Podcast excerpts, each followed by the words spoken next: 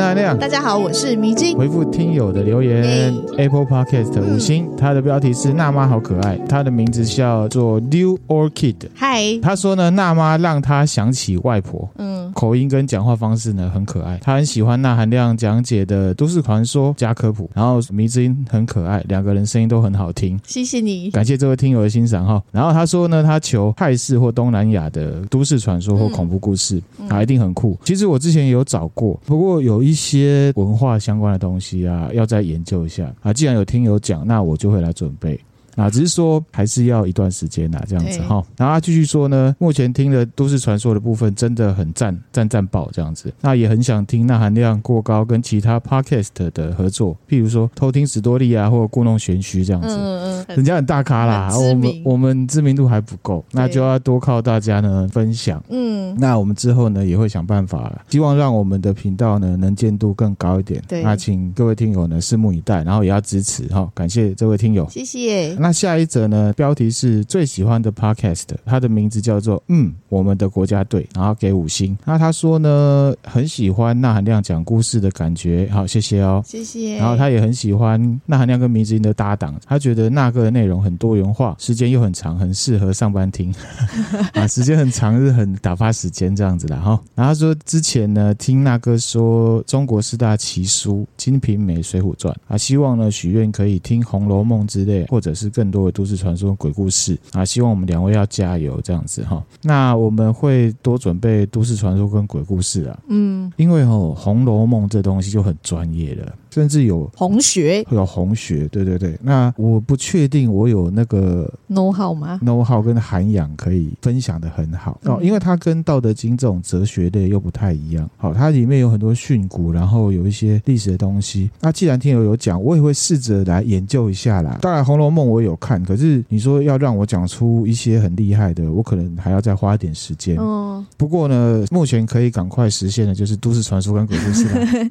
道德经》我们也继续讲。嗯，好，感谢这位听友，我们一定要继续加油的哦。没错，那我们呢，现在呢，要来进入正题啦。正题，今天要讲一些些心理学，还有一些些算是韩国的都市传说相关的东西。嗯，迷之应该知道，那含量啊，超爱看恐怖片的，对不对？对。其实那含量呢，很多类型都会看的哈，爱情片之外。哦，对，爱情都不看。不只是恐怖片啊，其实恐怖小说我也很喜欢。比如说之前有分享到日本的啦，阴阳师，我不知道这算不算恐怖，可是就是有一些。离奇或者是一些超自然力量的内容，嗯，原野物语啊之类的怪谈类的。对钠含量这一种很喜欢看这种内容的人呢，电影里面各种类别的片别呢，其实恐怖片就是占了一个很固定的地位在，对，特别的存在。没错，迷之应该算是被我这种嗜好困扰很久了啦。哎，也不算困扰啦，就是会被你带领着往这个方向走。像我以前也是都不看恐怖片的，然后认识你之后，就会开始渐渐的接受这样。啊对，怕的要死，可是还是会看，是会就是我会拖着迷之音看啊。对，以前呢、啊，我跟迷之音早期刚认识的时候，嗯、那时候还有 DVD。哦，对。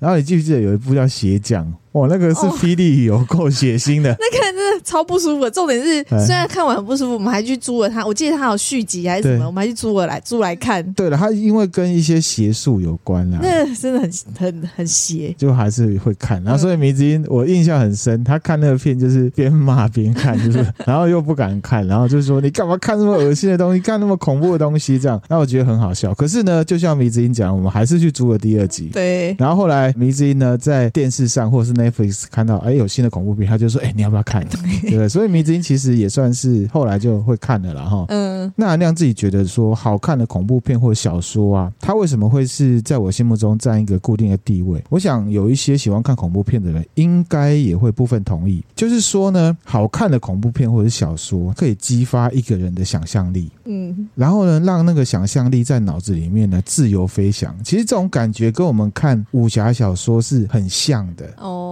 可是。看恐怖的那个恐怖小说或者是恐怖片，那个想象力在脑海中那样子飞翔的时候，就会觉得自己吓自己。好，我举个例，我们用减法逻辑来看哦。假设我这种形容方式套在《哈利波特》上面，大家都会同意，对不对？对。恐怖片跟《哈利波特》这样的片不一样的地方在哪里？它前面有一个让人家不舒适的东西，就是它很恐怖。嗯。可是恐怖片特别的地方又在于说，恐怖跟这个想象力飞翔的这种东西是结合在一起的。好，我觉得恐怖片用“飞翔”这种这种形容词，就是很恐怖，但是又很浪漫的说法，让觉得很冲突，很冲突哈。然后你会觉得会喜欢看恐怖片或者是恐怖小说这样子的心态，其实很奇怪。有的人会想不通，有的人不看恐怖片会觉得你干嘛看那种东西，然后吓自己。对对对哈，其实呢，看恐怖片啊也是有心理学可以解释的哦。啊，我来解释一下哈。宾州大学有一个心理学教授，他叫做保罗罗金。他呢是研究人的一些大脑对反感的反应，被称为呢世界反感专家，好酷哦！他专门呢研究反感这东西的。哇塞，这称号很酷哎！他非常有名，来看一下他的照片。你看他这个样子是不是智慧？感觉是不是有什么反感的东西让他看到了？好像也是很反感的 感觉。这一位呢，其实还蛮厉害的哈。他呢专门研究人为什么会去选择一些奇怪气味，或者是会引起一些特定不适味觉的食物，为什么的这种心理。臭豆腐吧？啊，对啊，臭豆腐啊，算是啊。啊，这世界上有还有很多各种各样，很多不一样。你知道有一些文化圈的，他们还会吃蛆哦，啊，还会吃蜘蛛。那还会吃很多不一样的东西，是我们不了解，他们吃的很开心。那臭豆腐可能也是一种，嗯嗯。然后呢，他就去研究，所以呢，他就提出了一个专业的心理学名词，叫做良性自虐。嗯，这个良性自虐，自虐还分良性。良性自虐哈，大家参考哈。这种自虐啊，跟我们心里面啊期望舒压跟疗愈这两个观念是有蛮强连结的。哦，好，我来解释一下，在我们大脑之中呢，这个良性自虐的过程会是怎么样？好，好，就是人在进行这种会让他产生良性自虐的行为的时候，开始会让自己处在一个很难受的状态。嗯，好，你去想恐怖片，或者是吃辣，或者是吃臭豆腐也好，嗯，会有一种很难受的感觉。嗯，这个就是心理学的专门，我们等一下会讲，我这边先带过。就是说，我们的大脑只要接收到不适的时候，我们会因为基因自动去连接到危险，对。当这些危险跟不适的感觉，这种负面情绪被挑起的时候，嗯，心里面就会呢放大我们对最终结果的渴望，嗯，吃完辣之后很满足，嗯，吃完臭豆腐之后很满足的这种感觉，那一样也可以套到恐怖片上面。可是过程到这边的时候，你会发现大脑给你的危险讯号，还有你的不适，到最后其实这些危机都没有真正出现，嗯，没有发生，没有发生。当你发现大脑给你这样子的讯息，实际上并没有发生的时候，你会发现大脑愚弄你的时候，之前累积的那些负面感受，会一下子转化成一种解脱、如释重负的快乐，然后呢，产生精神上的满足，也就是产生快感。这个可以解释吃辣或看恐怖片的人的那一种感觉。看恐怖片看完之后，如果这恐怖片是好看的，刚才很压抑、很恐怖、很紧张，看完结果，如果这结果是你觉得不错的话，就会有一种。哇，松了一口气，然后心情蛮舒适的感觉。懂懂，这个就是良性自虐的一个流程。这真的是自虐，因为你的这个不是感觉是你自己去找来的，对对对，然后找来之后，你再有一种如释重负的感觉。对对对对，就很像是我们看一般的片或者是爱情片好了，就是它很像是吃大家都觉得它很美味的食物，反正就是这样吃嘛，嗯、每一口都很好吃，然后呢，外观又很漂亮。可是呢，看恐怖片就很像是吃特殊的食物，它可能长得很丑，吃起来可能特别辣、特别臭、特别酸。特别怎么样？吃下去的当下是会有不适的感觉，嗯，可是到最后呢，你就会有一种舒压疏解的感觉。嗯，保罗罗金的研究当中呢，这一种不会真实造成危险的威胁，称为什么 safe threat。安全的威胁，安全的威胁，其实它危险讯号并不会成真。嗯，这种 safe threat，其实在生活中也有很多例子。嗯，譬如说我跟米之英去吃贵的大餐，吃完之后要结账，然后跟米之英讲说啊，我没有带钱。嗯，然后米之英吓一跳之后，然后我再说啊，我开玩笑的，啊，这也是一种安全的威胁啊，啊。那你是不是一开始会丢一下，可是后来就会如释重负？有没有？没有，不会，好不好？就没带钱我会付啊。好，这例子很烂哈。假设我们都没带的话啦。哦，假设我们都没。对对对，这就很挫赛。可是我会说啊，我开玩笑的啊，或者是说跟你讲说啊，我是拿了什么餐具人家请的，是不是有一种如释重如释重负？然后可能就会觉得这东西更好吃的，就会什么劫后余生的感觉。对对对，好，那良性自虐包含什么？哈，这个教授呢，他其实也有分享，包含吃辣，这个也算，这也算良性自虐。然后呢，运动到全身酸痛。哦。这个不是有那种健身狂，然后会会穿那个 I love pain 有没有？然后就在那边一直弄，然后呀 大喊，然后筋都快爆了，可是还是继续举。嗯嗯、然后还有什么跑马拉松跑到喘不过气，终点的时候很累，可是他很开心。或者是一样的例子，爬山爬到很累要攻顶的时候，嗯、还有什么看恐怖片？嗯，鬼屋探险哦，鬼屋探险。还有一种是什么？玩艾尔登法环也是一样，这也算吗？等一下，这是你自己加的还是心理医生有把它加进去？艾尔登法环是我自己加的 哈。好，听友如果有玩就知道，它其实很难，嗯，甚至有人说它很虐，嗯，我们可能打一个 BOSS 要打十次，嗯，可是当你打完了之后，真的会有一种啊放松，有我知道，然后就觉得成就感很棒的感觉。回想良性自虐，其实真的是很吻合，嗯，所以呢，这个也可以解释说，为什么我们有的人喜欢吃辣，他会辣到不行，可是还是还是硬要吃，就解释了人为何。总会做出一些让自己难受的事情，嗯嗯，事后又视为兴趣。当我们呢沉浸在这恐怖片的情节或氛围里面的时候，觉得很害怕，嗯，那说穿了，我们为什么会觉得害怕？就是很恐怖啊！啊我们把它细细的讲，就像是我刚刚讲的，我们的基因，嗯，远古时代啊，跟我们现代人不一样。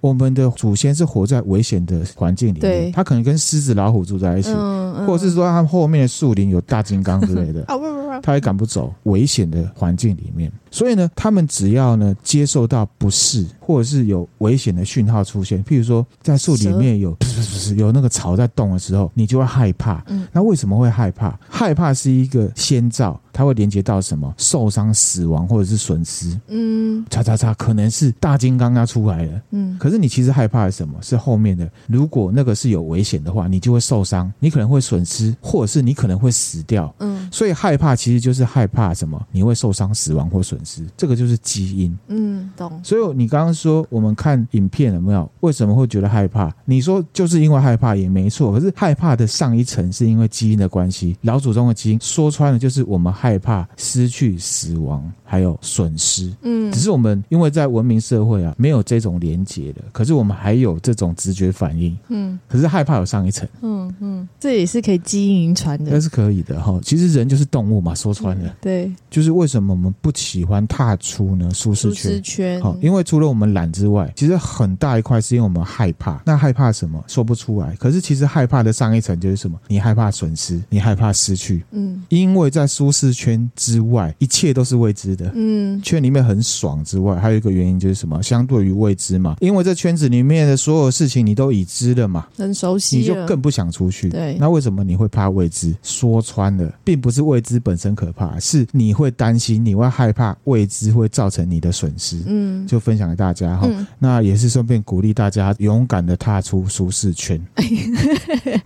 我 原来是这样子是是，很励志，对不对？对对对，从良性自虐到那个哈。嗯、那我们呢，回来我们讲远了哈。哦，那我们来看恐怖片的历程，来解释良性自虐。好，好，好，我们在看恐怖片啊，对那个树林里面叽喳叽喳，暗暗的，对不对？摸摸然后我们就会觉得很恐怖，嗯，四周呢都没有声音，然后只有那个嚓嚓嚓嚓嚓嚓那样子、嗯嗯、跳出来没有？哇！然后呢，很可怕。那个血这样子，然后拿刀追杀你，然后追杀完之后，你发现当下看会恐怖，可是其实被杀的不是你嘛？对，对不对？是戏里的人。你就发现，其实这些恐怖的经验最终没有造成你个人的损失的时候，嗯，刚刚那些不好的、不适的感觉、害怕的感觉，就会转化成很大的舒压跟成就感。嗯、这个就是恐怖片大家喜欢看的原因。嗯，喜欢刺激的感觉。坐云霄飞车应该也是这种感觉。也是没错，教授他有举云霄飞车，嗯、因为个人不喜欢。坐云霄飞车，所以我就把它拿掉了，因为坐云霄飞车蛮想吐的。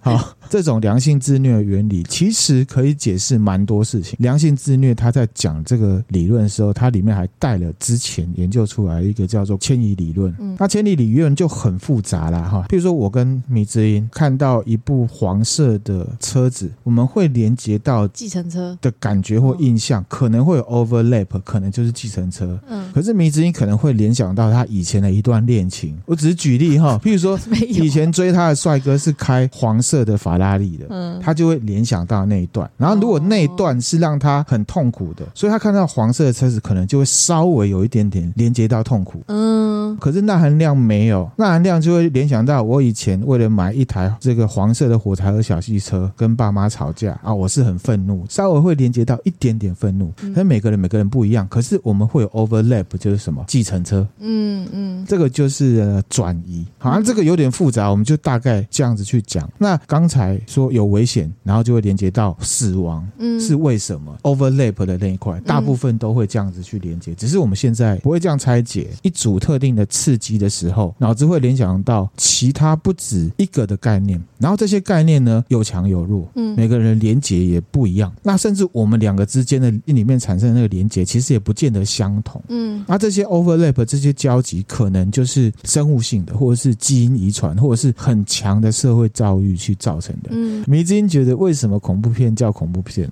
什么意思啊？它就是很恐怖啊，就是很恐问题很笼统哎，这，也是很笼统。然后，其实用恐怖片来形容恐怖片有点狭窄啦。那要用什么？因为呢，我刚刚讲说，其实我们遭受到恐惧的时候，就会联想到不适。那为什么不适？是因为我们害怕死亡或失去嘛？所以呢，其实灾难片、僵尸片。大自然灾害这种呢，也可以算是广义的恐怖片哦。看到这个你会感觉到不适，因为你会开始担心说我们会不会死掉？哦、你会有移情作用嘛？所以恐怖片的那个范围应该更广。对，我们用这种定义去定义恐怖片的话，可能会更广，包含更多类型。那只是说我们这边呢，就是把它 focus 在鬼啊、杀人啊这种的哈。嗯、我们看一般的恐怖片呢，哈，如果它是好看的话，然后恐惧呢都是慢慢累积，对，然后随着时间的演进，对不对？越来越恐怖。然后，因为恐惧的不适感会一直一直增加。嗯，之前我在 IG 上面提到恐怖片，然后就有一个听友，他就说他有时候会捂着眼睛看，恐惧的不适感已经加重到一个状况了，所以他就会把眼睛捂起来，强烈到自己已经快受不了，对不对？然后再加上什么？我们人心喜欢窥探的好奇心，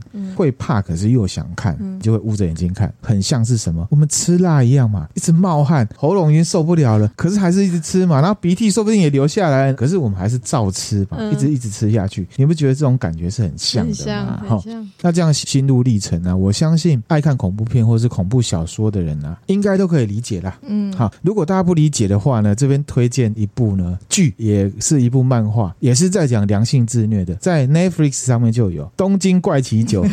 对，啊，是有一个不算红的艺人呐、啊，嗯，然后他有一阵子运势没有很好，然后就是没精打采的，然后就有一个前辈就跟他讲说哈，如果你呢一个人深夜呢，到可怕的灵异景点呢，待在那里喝酒，待到天亮。如果你觉得恐怖，可是你又可以克服心中的恐惧感的话，隔天早上呢，就会得到空前的成就感。这样一来，你的心理被疗愈了吗？运气自然就会变好。然后他就真的去做，真的人变得比较快乐，然后呢，运气也变好了没有？然后他就一直去挑战。他有讲说，在那个当下喝的啤酒会特别好喝，特别好喝。做完之后，他会觉得好像突破什么难关的感觉，嗯、这很酷了哈。然后这部是蛮有趣的哈，在剧里面呢。有出现一些人哈，像我们之前分享过那个凶宅怪谈的松原田螺，嗯，还有大岛贴入那个网站凶宅的也有出现。嗯、重点来了，很酷，这个剧里面出现的灵异景点是真的日本都市传说里面会出现的，出现的灵异景点，嗯嗯、推荐大家去看。它本身是漫画啦，嗯、不过呢，我们这边要强调哈，这个是剧，这个是漫画。那都市传说我们也可以去看，可以去了解。可是呢，那含亮个人是蛮反对去灵异探险的啦。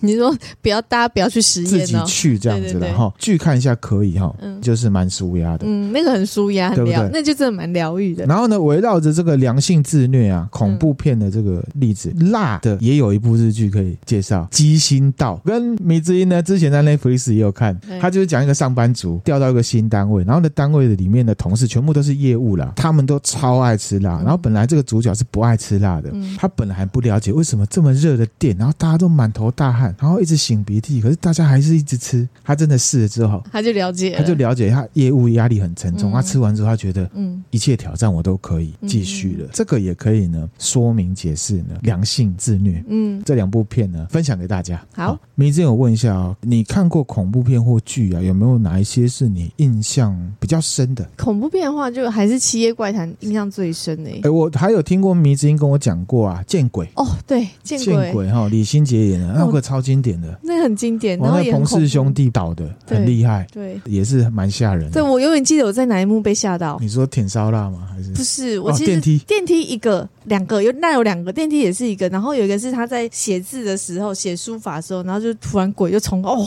哦，然后有有有吓到吓到，对对对，确实，你记得那一幕吗？哦，那一幕，那我记得哦，那个也是超级经典的哈。那含量呢，个人也是非常喜欢恐怖片的哈。嗯，但是我要强调，我认为其实恐怖片呢很难拍，嗯，恐怖小说也很难写，为什么呢？因为其实中间一个处理不好，有个小差错，就很容易出戏，对，很容易出神哈。破坏呢观影者或者是读者的想象，嗯，你就会觉得啊怎么会这样？嗯，然后前面累积的就功亏一篑，对。所以其实呢，我觉得可以导好恐怖片或者是写好恐怖小说，真的是要很厉害，嗯，因为很容易一个不小心就是什么贵州海溜溜这种。状况，嗯，那含量呢？就分享我自己看过，觉得很威、很经典、摧毁我三观的恐怖片，其实蛮多的。然后第一个就是让我登朵郎的大法师哦，大法师这部片是一九七七年呢，很久以前，很久哎、欸。然后是我小时候看的，而且中间还翻拍了好多多个版本、啊。对对对对对，我是陪娜妈看的，嗯，吓到完全不敢上厕所，真的。你看，你看这个，很恐怖啊，很恐怖。我这小时候看到真的会吓到歪掉。嗯、然后呢，第二部是什么？叫做《坐立不安》。这是七八零年代的，然后它是意大利片，然后呢，它是讲跟女巫有关的恐怖片。嗯，它里面的一些镜头跟形式，其实也算是帮后面很多恐怖片奠定了一些基础跟公式。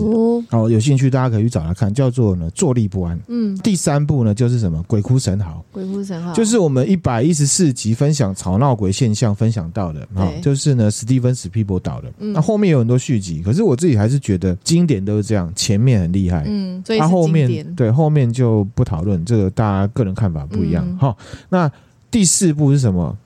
日本的《七夜怪谈》第一集，第一集，松岛菜菜子跟真田广之演的，嗯、这是那含量呢心目中的第一名。那我们呢第四十三集有分享过玉传千鹤子的故事。啊，大家有兴趣呢可以去听。嗯，那第五个呢是美国的，就是呢十三号星期五。哦，就是杰森。杀人的。杀人的，他戴一个面具、嗯、啊，在一个水晶湖嘛，一些年轻男女有没有？嗯、然后去那边啊做一些亲密动作，然后亲密到一半呢 就被杀了，然后各种创意。死法嘛，比如说被插着啊，两个串成串烧，还是怎么样，各种。嗯，嗯然后呢，这部片呢也是真的是让那含量登短廊，因为它里面有很多很性感的画面。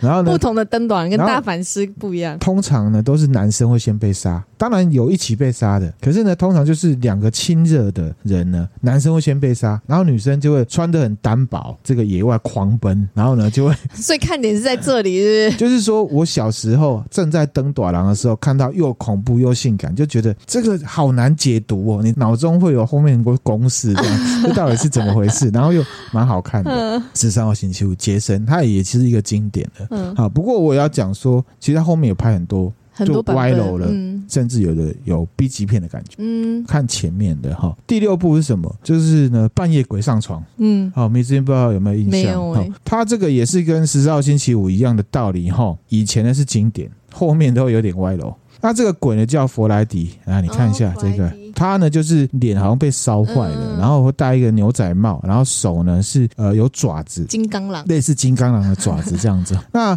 他这个杀人方式呢很有创意，在我那时候看也是走创意派的。对，因为鬼呢通常就是出来吓死人，你不太知道他怎么杀你的。对，可是呢他的方式就是他是梦魇，他是，所以他不是杀人凶手，他不是人，他是鬼，他是鬼哦，他是鬼，我以为他是人，他是鬼。然后呢，他是梦魇哦，他是在梦中杀人。然后你睡着了，你梦见他，然后他在梦里把你杀掉，然后你在梦中死掉之后，你本人也会死掉。哇！所以你是碰不到他的，你要消灭他也没办法。真的耶，那他是在你梦中，哦、是不是很可怕？这个这样子很可怕，这种事情很可怕，对不对？处理不了他，哎。对，然后这个角色的设定就很有创意，他的杀人技巧是这样子，而且他是摸不到的，嗯、碰不到的。我今天也没办法控制，我要不要梦到他？是不是？所以在电影里面会有一种他很恐怖，你很无助的感觉。嗯。那这个结局是好的吗？哦，他有很多集啦，哦、集通常都是他杀人成功嘛，又有点无孔不入的感觉。就你睡觉，你好像就会遇到他，嗯、所以那韩亮当时真的有被吓到，有点不敢睡觉，睡觉吗？就有点不敢睡。然后呢，而且他这个鬼虽然很恐怖，可是他很会打嘴炮，考碎人家会酸人家。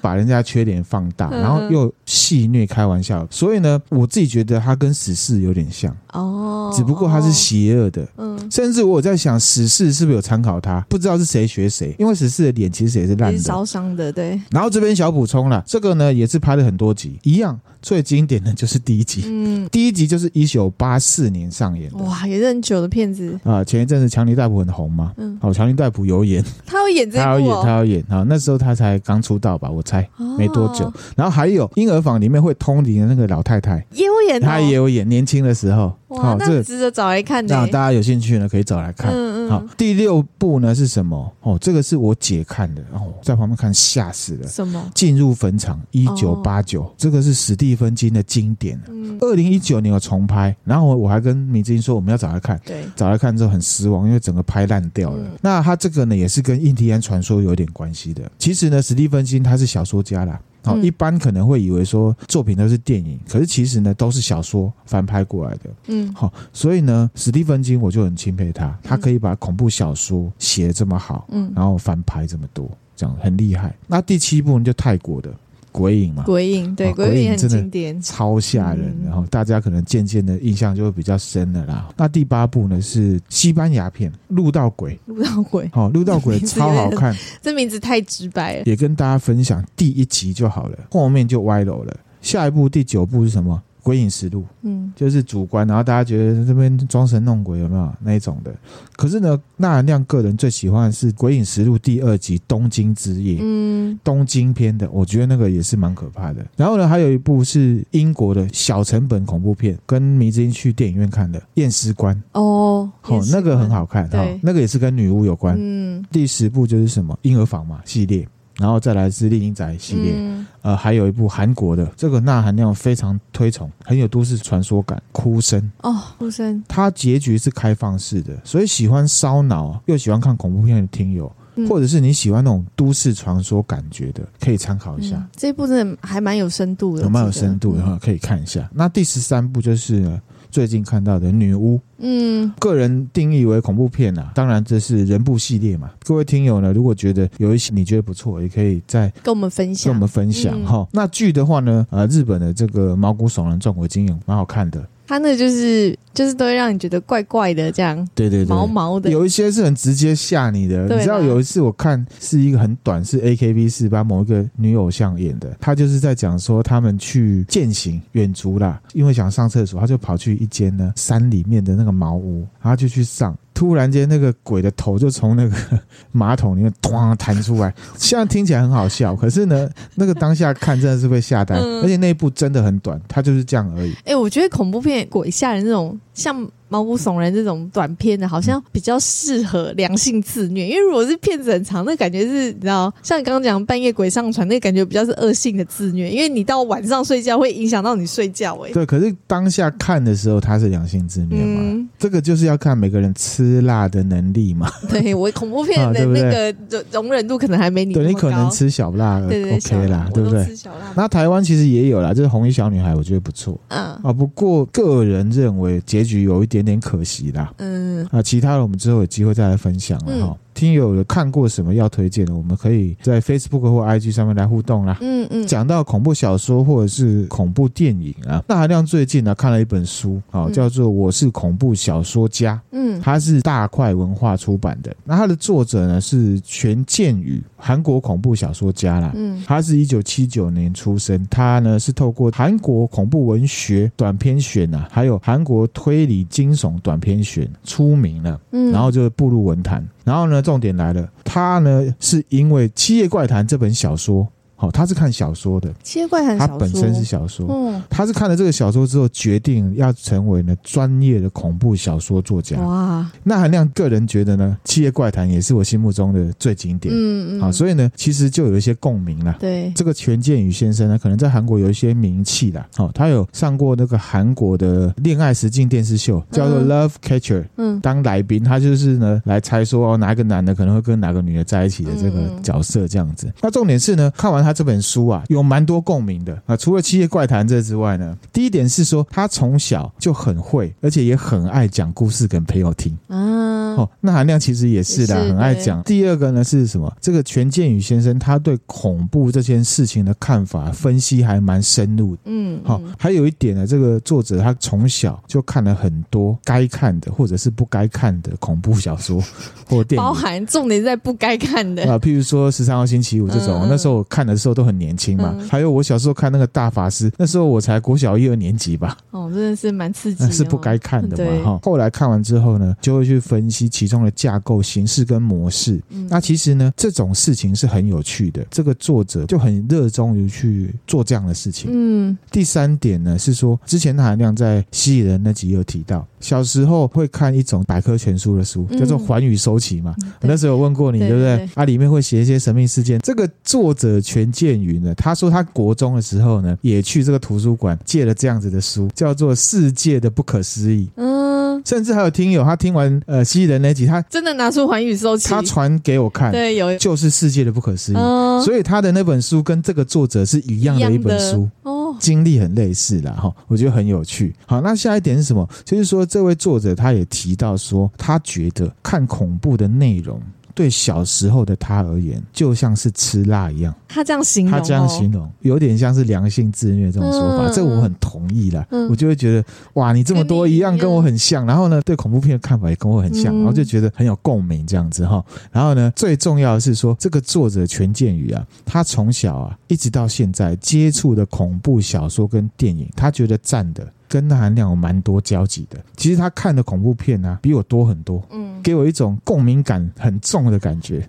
见到老朋友的感觉，就觉得好像有可能会变好朋友那种感觉。嗯嗯、懂。他有提到一些呢，是我没有接触到的鬼故事或作品。嗯、那有一些呢是比较偏韩国的，那我就去呢接触研究一下。那我接下来呢就分享给大家。好，韩国的，韩国的。我们之前都市传说里有一集讲到半人半猫的香港婆婆。对。对这个作者权建宇他有提到，他说这个是他小学的时候最疯传的都市传说。嗯。他们很害怕这个，因为这是针对小朋友的。真的有点像虎姑婆的，对对对哈。然后我们接下来就来分享他提到的，不是很了解，然后我去了解之后的都市传说，韩国的哈，就是呢，呃，韩国有一个叫做柳宽顺的女生的都市传说，校园的，校园的。这个柳宽顺就是跟韩国独立是有关系的，她是烈士的角色啦。韩国他们有个独立运动叫三一运动啦，嗯，三一运动爆发的时候呢，他在当时的梨花学堂上课。朝鲜总督府那时候是日本统治，就呢停课，希望呢所有学生都要回家，不希望他们串联就对了啦。嗯、那可是呢，这个柳宽顺他回到家乡之后呢，还是跟啊很多的朋友还有学校的同学呢在串联，嗯，在宣扬这是什么？独立，反正后来到最后呢，就真的策划一个呢独立的示威运动，嗯，有好几千人来参加，嗯，重点是这个柳宽顺啊，他向群众分发了一个旗子，代表独立的太极旗。哦啊，所以呢，他其实是很有代表性的 icon。所以国旗算是他就有点像是带领出来，对对对，太极旗，好厉害哦。对对，她是一个女生，就是我刚刚给你看啊，这图我会分享给大家哈。她后来就是带领群众游行，还有呼喊这个独立的口号，到最后她就被日本的宪兵跟警察呢抓走抓走了，最后就是牺牲了啦。嗯，后来的韩国南韩啊的一些校园里面呢，都会立她的铜像纪念她，纪念她。她死的时候呢，只有十七岁而已哦。哇塞，好年轻哦。哦，哇，这么年轻就这么有抱负？对，他就是被视为韩国脱离日本独立的烈士之一啦。嗯，那都市传说的部分要来了哈。嗯、啊，都市传说的部分其实很简单啊。什么？我们之前不是有分享过，日本有很爱读书的铜像，二宫金次郎。对啊，他在晚上呢会跑到图书馆看书嘛，嗯，所以这个也是铜像。然后呢，在韩国就比较暴烈一点。他怎样？在韩国一样哈，就是在呢国小、国中的校园里面会立伟人或者是烈士的铜像嘛。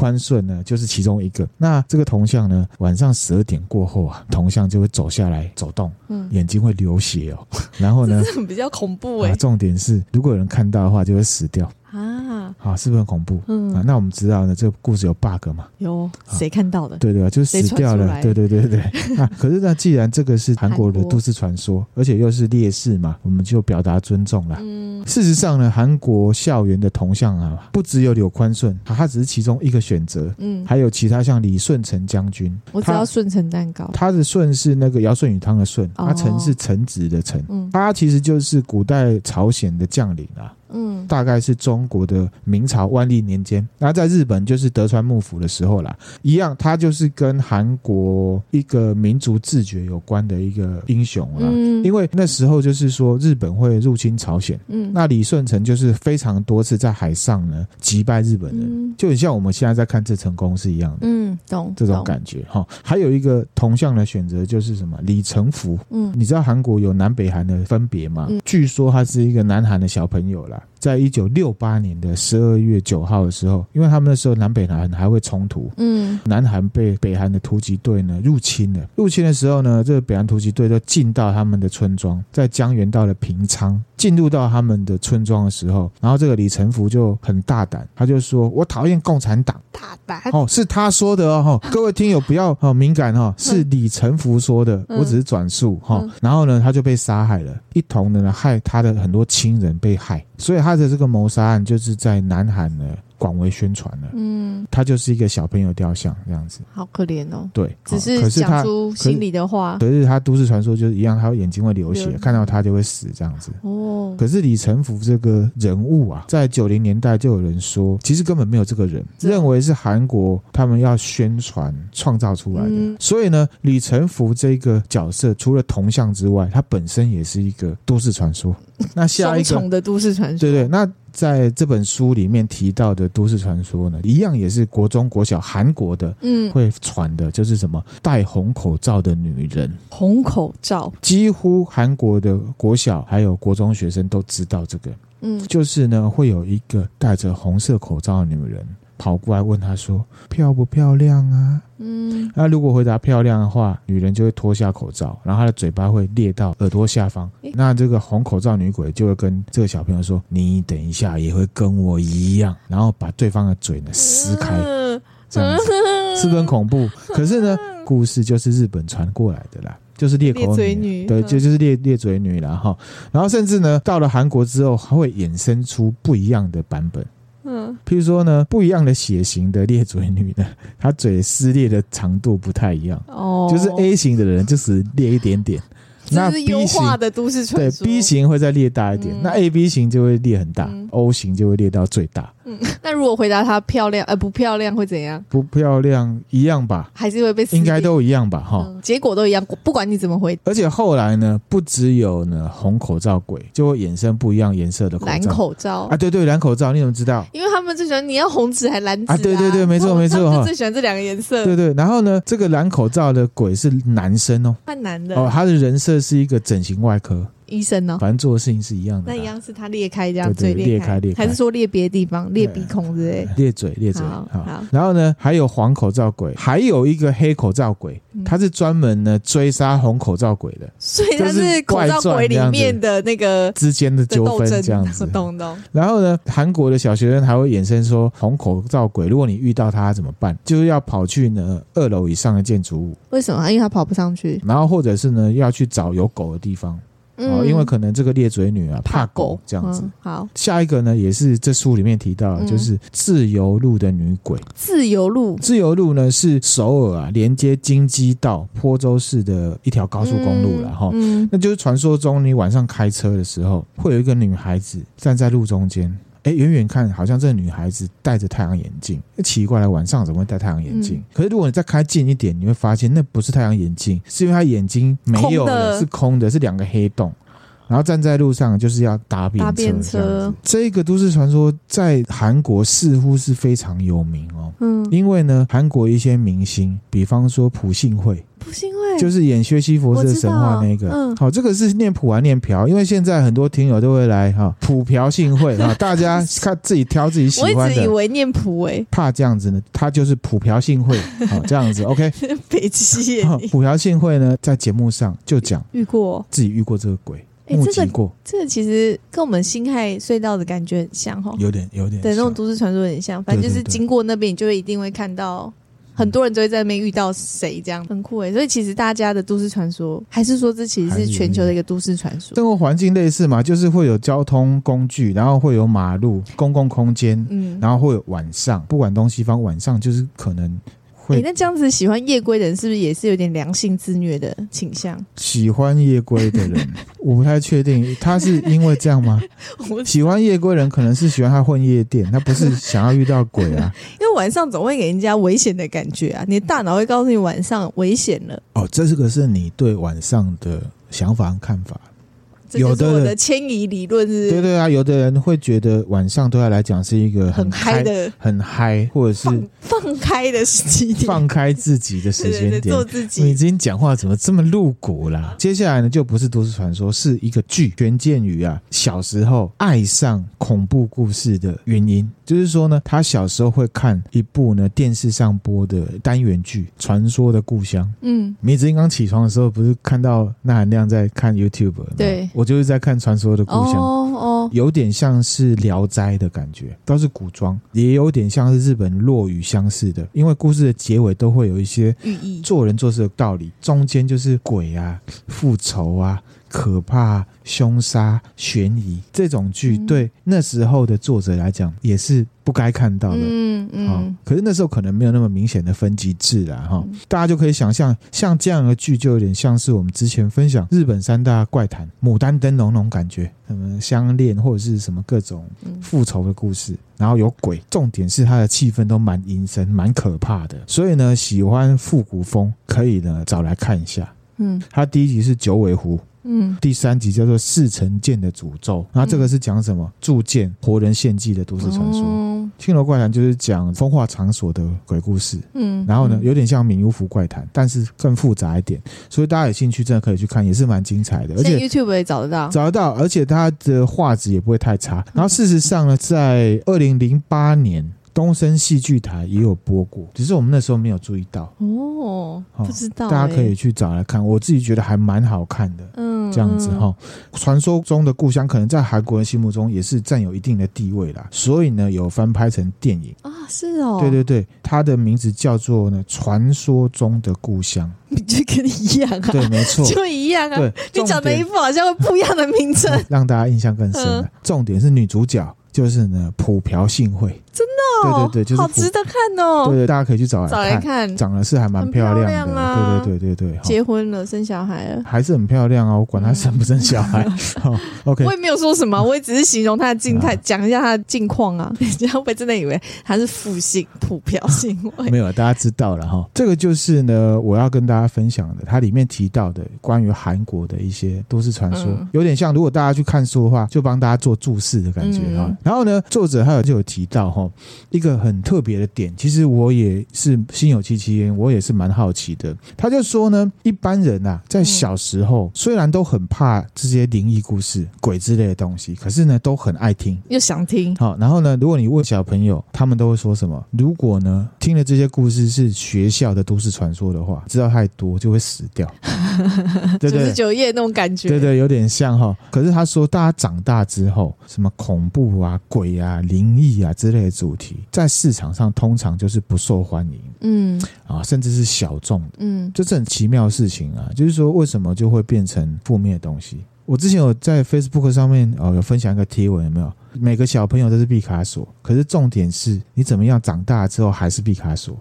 好像你小时候的一些特质，长大之后却消失了，你喜欢的东西却变成你不喜欢的东西了。嗯，他其实很好奇这一点，为什么？他身为作家，他也还没有搞清楚。嗯，这个其实纳含量本身也有感。之前呢，我们参加过 KKBOX 的那个沙龙嘛。嗯，那含量个人也是被归类在 恐怖恐怖类，然后真实犯罪类的。那我自己是觉得有点气馁了，因为其实我们节目里面很多类型嘛，嗯，好听友大家应该都知道。不论如何，我自己都还是觉得说，不论是怎样主题啊，只要是以健康正常的方式来制作，可以带出一些好的内容，都还是会有一大群热情的听友的。嗯，那反正总之呢，我们就还是继续努力啦，跟这位作者一样哈，希望可以做好呢内容分享给大家这样子，然后。然后呢，回到这本《我是恐怖小说家》这本书啦，我看完了啦。嗯，最有共鸣的地方就在于说，对纳含量而言，就是我们都是一样是做内容的人，一样很努力。虽然呢，还是有一段很长的路要走，嗯，但是呢，我相信我们都还是会一直努力的持续走下去。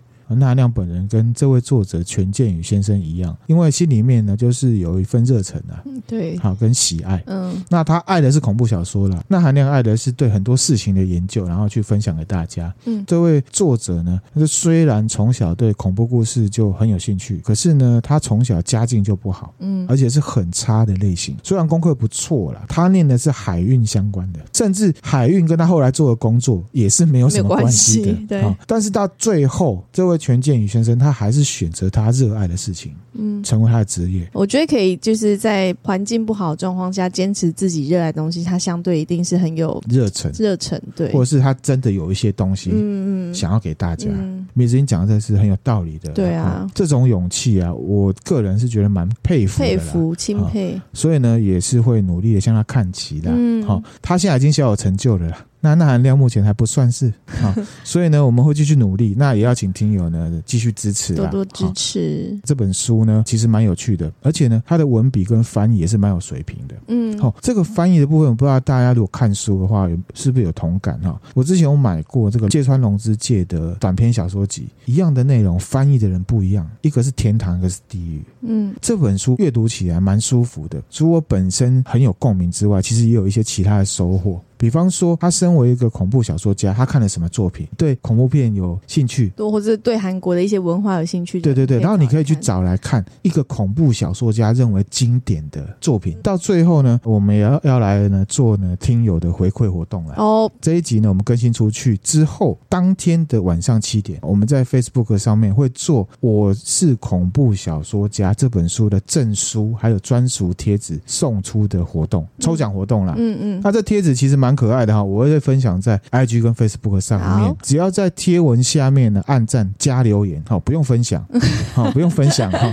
但是如果听友要分享也是可以的，哈，可以留你觉得好看的恐怖电影，嗯嗯，或者是恐怖小说也行，对，恐怖小说也行。那我们呢就会抽六名，各三名。对，总共六名，然后三本书，然后三个贴纸，送出这些赠品。大家听不清楚也没关系啦，只要留意我们 Facebook 的新贴文就好了。嗯嗯，幸运的迷之音呢，啊，替大家抽奖，然后请大块文化帮我们把书还有贴纸呢送给呢得奖的听友。嗯，这样子。那详细的活动办法的，就是活动，反正我们贴文会出现这样子哈。那我们今天分享的内容就到这边啦，希望大家呢可以喜欢。如果觉得今天这一集内容还不错的话，欢迎分享给你身边喜欢恐怖片的或是恐怖小说的人，然后也可以赞助我们，给我们鼓励哦，谢谢大家。然后我们现在呢，呃，其实有 YouTube 了，然后大家呢可以上去按赞。上一次迷之音呢呼吁之后，那我们有增加哈。那我们之后呢也会想说在 YouTube 上面做一些比较特别的，就是我们还在研究研究当中啊，请大家拭目以待，这样子，那大家可以追踪。嗯，还，请大家也要多多支持哦，多多支持哈，然后也拭目以待。好，那今天分享的内容就到这边啦，谢谢大家，谢谢大家，